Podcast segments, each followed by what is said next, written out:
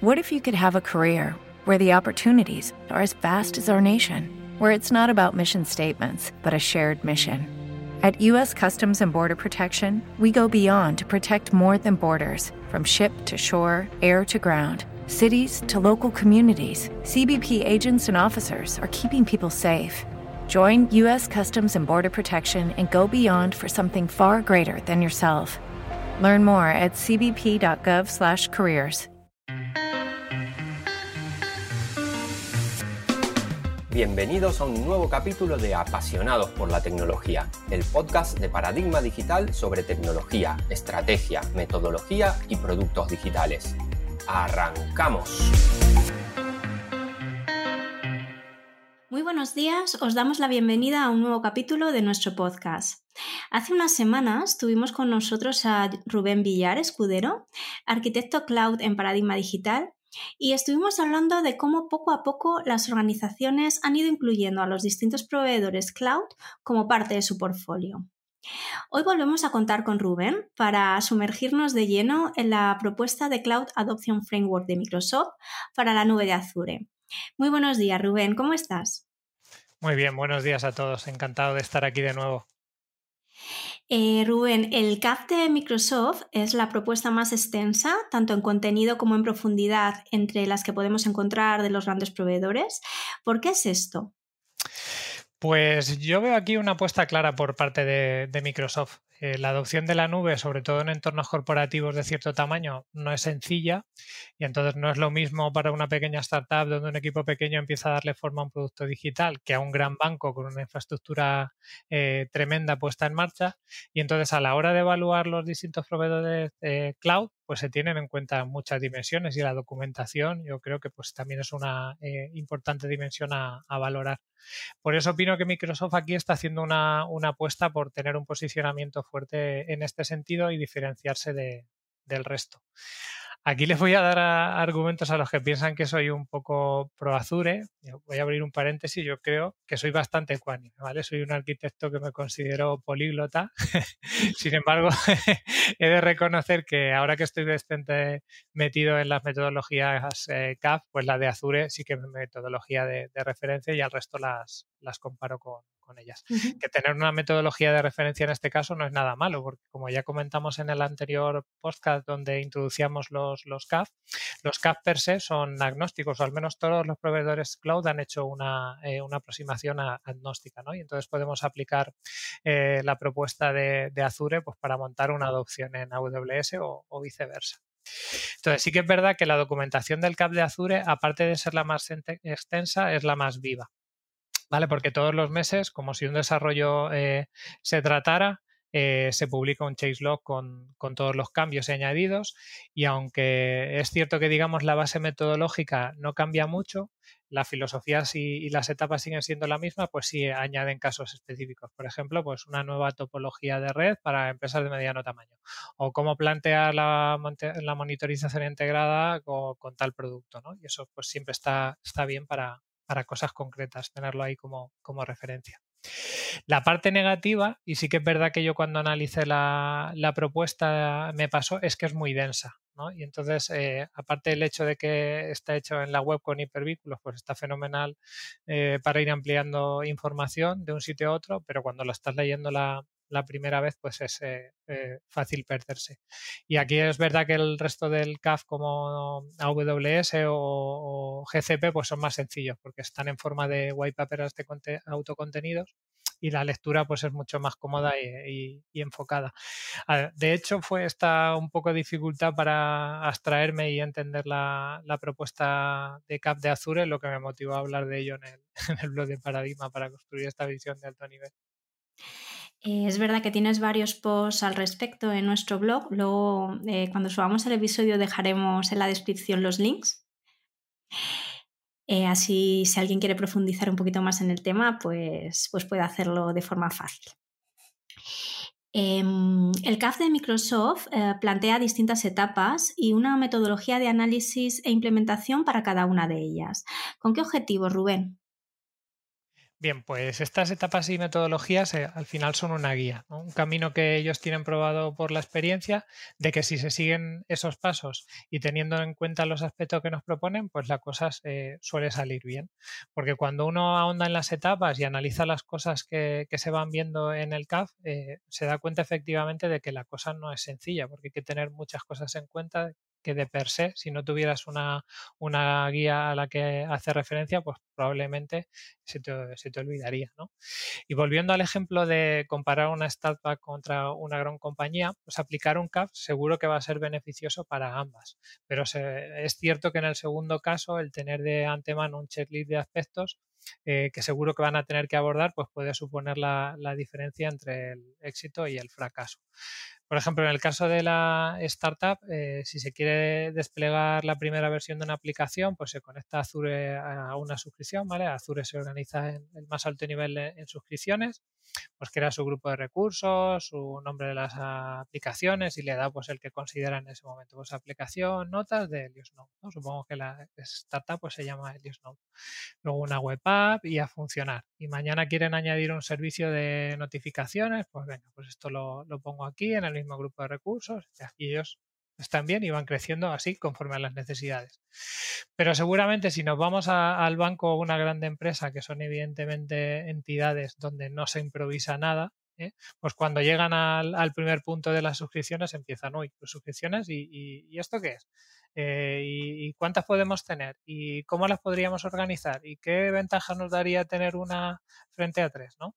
Eh, y esto no lo puedes responder cuando ya estás eh, con el equipo de operaciones diciendo vamos a desplegar esto en Azure, ¿no? Esto se tiene que hacer antes y es precisamente lo que el CAF pues te ah, hace que lo enfrentes de, una manera ordenada.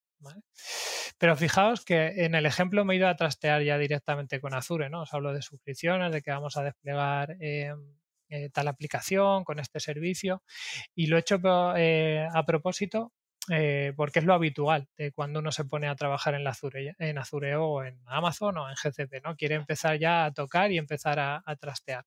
Pero justamente eh, los CAP nos dicen que, ojo, que por ahí no, no se empieza. Que antes de entrar siquiera a desplegar cosas en Azure, pues tenemos que, hacer otras muchas que nos influyen, influyen y ayudan a trazar el camino. Entonces, ¿qué etapa nos recomienda el, CAP de Azure? Digamos que hay cuatro principales y otras eh, cuatro que dan así soporte al, resto de ellas o que se hacen ya una vez estando la nube pues de forma iterativa. ¿Y cuáles son las cuatro principales? Pues tenemos la etapa de estrategia, donde hay que definir los objetivos, la justificación empresarial, la motivación, ¿eh? por, qué estamos yendo a la nube. Es importante tenerlo claro y además comunicarlo de forma clara al resto de la empresa porque luego se toman decisiones en base a ello, ¿no? Luego, ¿qué sigue? Pues hacer un, plan, ¿no? Eh, digamos, cogemos esos objetivos que hemos tratado en, la fase de estrategia y vemos cómo los llevaríamos a, cabo con un plan algo más cerrado, ¿no? Y aquí sí que hay distinta casuística dependiendo de la motivación justo que nos lleva a la nube. Puede ser migrar aplicaciones, puede ser una aplicación desde cero, puede ser que necesitamos apoyo eh, contra, eh, eh, para aumentar nuestro data center. Pues bueno, ahí incluso el CAF nos pone ejemplos, ¿no? De pues un plan de esto, un plan de esto otro.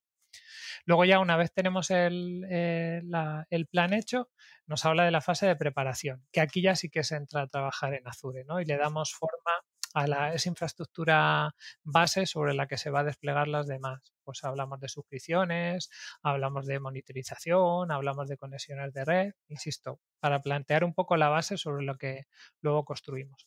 Y luego ya en una cuarta fase, pues sí que se ponen a desplegar ya servicios concretos o, aplicaciones concretas, que es lo que en el, en el CAF se llama la fase de adopt, ¿no? de adoptar. Y luego hay esas cuatro que yo veo un poco transversales, que son las de gobierno, seguridad, administración y organización, que al final te habla un poco, pues en la fase de gobierno, de implementar políticas para que todo lo esté desplegado, pues cumple una serie, una serie normativa, sea compliance si nos movemos un, sector donde lo necesita, pues asegurador, eh, bancario, y no nada eh, haya cosas que se escapen de manera más difícil. ¿no? La seguridad, pues lo mismo, eh, plantear políticas y identificar los riesgos y plantear mitigaciones pues para que todo lo que estamos desplegando en la nube pues, se haga de forma segura. En administración, pues lo mismo, solo que en vez de seguridad, a nivel de rendimiento y monitorización de las cosas que estamos desplegando en Azure y cómo lo vamos a hacer. Y la última organización sería la contraportada a todo esto, pero en equipos y personas, ¿no? ¿Quién es el encargado? ¿Quién es el responsable? Si tiene los conocimientos adecuados o hay que poner en marcha planes de formación para, para dárselos. Eso sería la fotografía alto nivel que nos propone el CAF. Son varias etapas ¿no? las que nos recomienda el CAF de Azure. En este primer episodio, eh, si te parece, Rubén, vamos a analizar y profundizar en las primeras eh, etapas que has nombrado, eh, estrategia y plan. si quieres, empezamos por la estrategia. Cuéntanos. Ah, pues eh, en este CAF, como en todos los otros, porque siempre eh, hay una fase de, estrategia, pues tiene un papel preeminente y es lo primero que, se aborda, ¿no? Porque al final es un poco la guía de las decisiones que se toman en el resto de etapas, ¿no? Es el símil de tienes que conocer a dónde quieres llegar para empezar a, plantear el, camino, ¿no? Si uno no tiene claro a dónde va, pues es difícil que, acabe donde, donde quiere ir. Entonces, en la etapa de estrategia del CAF, pues nos invitan a hacernos preguntas en torno a la motivación, como mencionaba antes, de, de qué ha puesto la nube encima de la mesa. Por ejemplo, pues tipo de preguntas de por qué ha salido Azure en la conversación. ¿Tenemos problemas en nuestro data center porque lo van a cerrar y tenemos que moverlo todo? ¿O tenemos una aplicación desplegada en Bare Metal que está teniendo éxito y no somos capaces de aguantar el tráfico? ¿O nuestra empresa ha definido objetivos de, internacionalización, que no me sale. Es que es difícil, y pues eso, y entendemos que la nube puede ayudarnos con esto, o nuestro stack tecnológico está obsoleto y queremos modernizarlo y abordar por planteamientos cloud, Hay un montón de preguntas que te puedes hacer cuando uno, eh, la, nube le ha llegado, ¿no? Cómo soluciona todo esto, pero primero tiene que ver eh, por, qué, por, qué, ha llegado a la conclusión de, de la nube y validarlo, ¿no? Entonces, las respuestas a todas estas preguntas pues nos contextualizan y nos ayudan a la, toma de, decisiones posterior. Por ejemplo, pues para plantear una estrategia de reducción de costes no conlleva las mismas decisiones eh, que la puesta en marcha de un productor disruptivo por el mercado, porque en el primer caso, pues quizá adoptemos una estrategia de control más centralizada, donde tenemos políticas de controlar mucho que se despliega, el tamaño de lo que se despliega, etcétera. Y en el segundo, pues optemos eh, por descentralizar esta administración de la infraestructura, porque lo que nos interesa es que el equipo de producto sea lo más ágil posible y valide hipótesis y reduzca sus dependencias con el departamento de sistemas. ¿no? Pues esto nos la lleva un poco tener claro qué es lo que estamos persiguiendo eh, con la nube. Eh, por tener claro el contexto, vamos a saber directamente si funciona en un modelo descentralizado o no descentralizado, ¿no? que es el ejemplo que os pongo. Pues no, porque a lo mejor incluso la persona que está tomando estas decisiones no conoce a priori que existen estos modelos, ¿no? Pues aquí el CAF, y aquí es una, donde el CAP de Azure, por ser tan extenso, pues pone de relieve ¿no? y, se muestra la, la, utilidad, las ventajas en este sentido, pues sí que nos ayuda porque nos explica, pues en la etapa de organización, por ejemplo, es donde se aborda esto y nos dice, pues mira, hay distintos modelos operativos. Eh, los centralizados, están los descentralizados y modelos mixtos. Y los centralizados, pues van bien para este tipo de casos y tienen estas características. Los descentralizados, pues tienen estas otras y aplican... Eh, eh, mejor aquí, ¿no? Y como ya hemos hecho el trabajo de definir explícitamente nuestra situación, pues nos ayuda a tomar una, mejor decisión. Luego también eh, en la etapa de estrategia el CAF hace mucho hincapié en medir el progreso, ¿vale? Entonces, eh, para saber objetivamente si estamos teniendo éxito o no, ¿vale? Eh, y lo que nos eh, propone el, framework pues, es establecer objetivos y resultados clave, ¿vale? Que es la metodología en OKR, que es la que nos propone el CAF. Pero si la empresa ya tiene su propia forma de medir objetivos o cuadros de mando, pues lo, importante es que se midan, ¿vale? Que es lo que nos recomienda mm, el CAF. Bueno, vamos ahora con la segunda etapa que vamos a ver hoy. Sería el plan, eh, bueno, como la propia palabra indica, el objetivo de esta etapa pues es definir un plan de acción a partir de los objetivos y resultados que ya hemos definido previamente en la etapa de estrategia, ¿verdad? Efectivamente, aquí tenemos que trabajar sobre la base que hemos planteado en la etapa de estrategia y nos invitan a, hacer tres actividades principales. Que la primera sería pues analizar qué tenemos que hacer y cuál es la mejor forma de hacerlo. Luego, analizar qué roles se ven afectados, qué habilidades y procesos pues, eh, eh, se ven afectados, otra vez, la redundancia, ¿vale? Y la última tarea sería que con la salida de esas dos tareas de, análisis, pues hacerlo ya y aterrizarlo en un, en un plan de acción. Entonces, vamos a ver si con un, par de ejemplos pues lo, explico mejor. Por ejemplo, vamos a tomar el, primer caso de que nuestro proveedor de data center nos avisa de que ya con todo esto de la nube eh, eh, no consiguen ser rentables, ¿vale? Y van a liquidar la empresa y nos dan pues un tiempo para, mover el data center allá donde consideremos necesario. Eso sería un poco la motivación que hemos visto definido en la, en la estrategia. Entonces decimos, vale, pues la primera actividad que nos dice qué tenemos que hacer y cuál es la mejor forma de hacerlo. Pues en este caso yo haría un inventario de todas las máquinas que tenemos en el data center, pues si están virtualizadas, qué hipervisor tienen, si Azure me da alguna utilidad para poder copiar estas máquinas virtuales a la nube sin caída de servicio. Y ya os hago un spoiler, que pues Azure tiene, para hacerlo, ¿no? Eh, tanto para hacer el inventario como para, para, copiar, ¿no? Y aquí pues se ve un poco la mecánica de lo que se intenta responder en, con esta pregunta, ¿no? En la segunda, ¿qué roles se ven afectados? Pues yo en, mi ejemplo, pues entiendo que seguro que hay un administrador de sistemas que ahora está eh, llevando eh, la administración del data center y que seguramente pues tengo un proceso de aplicar parches a las máquinas, ¿no? Para aplicar eh, parches de seguridad, etcétera. Entonces la pregunta sería, ¿cómo se va a hacer eso en Azure? ¿Sabría hacerlo? Si la respuesta es que no, pues necesita capacitación, ¿vale? Y sabemos que tenemos que meter una tarea de reciclar, ¿no? De potenciar, de volver a capacitar y formar, pues ese administrador de, sistemas. Y entonces, si nos vamos ya a la tercera, tendríamos las salidas de la primera y la segunda tarea y nuestro plan de acción pues consistiría en, en cuatro tareas, ¿vale? Pues hacer el inventario de máquinas, copiarlo a Azure, capacitar al administrador de sistemas para realizar ese proceso sobre Azure y luego pues modificar el, proceso en sí para saber que ahora ya eso no se hace sobre el data center sino Azure. Y así pues con todo lo que supondría el mover el, data center a la, a la nube.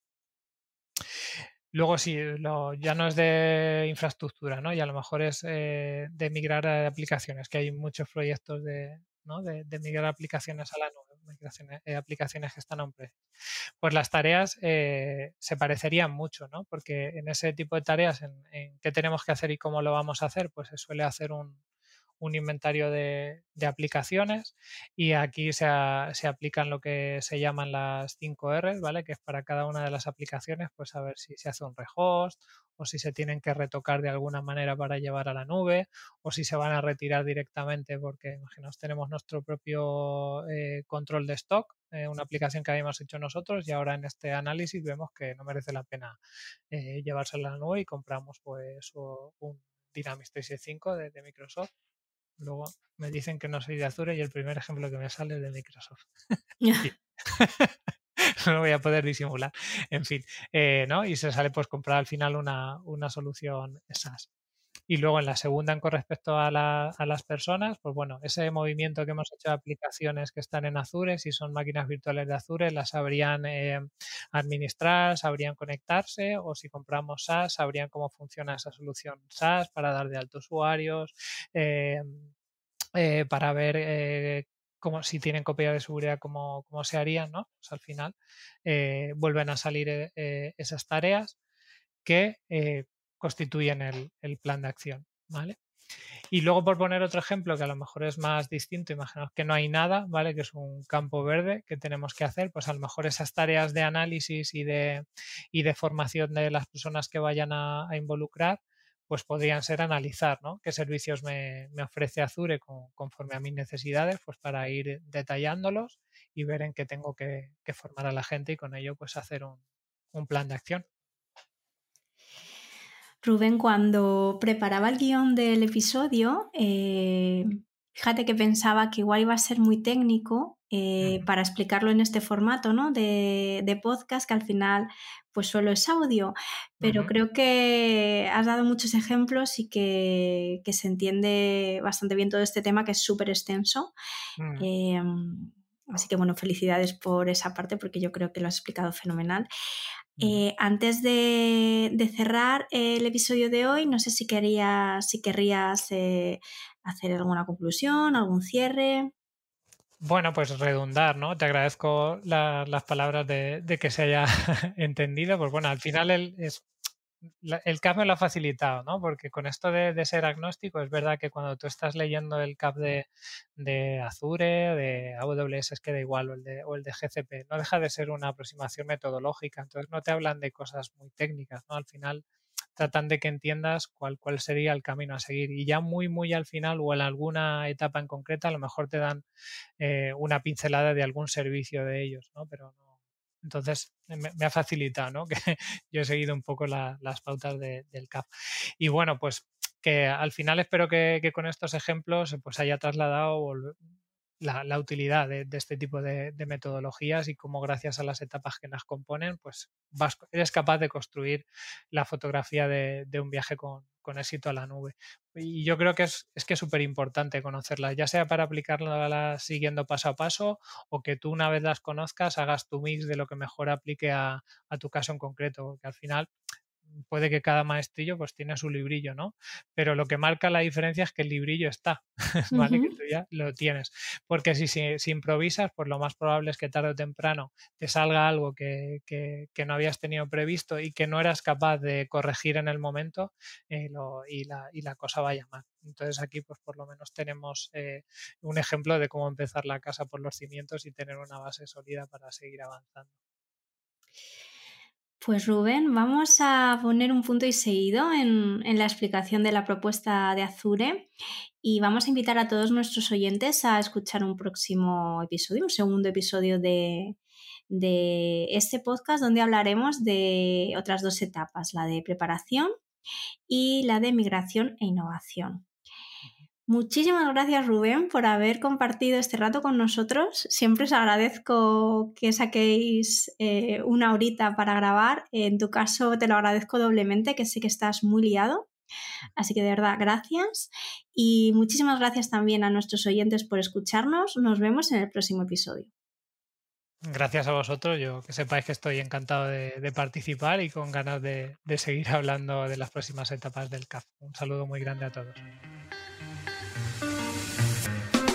Cuando crees que un reto es grande, hay aún uno mayor esperándote.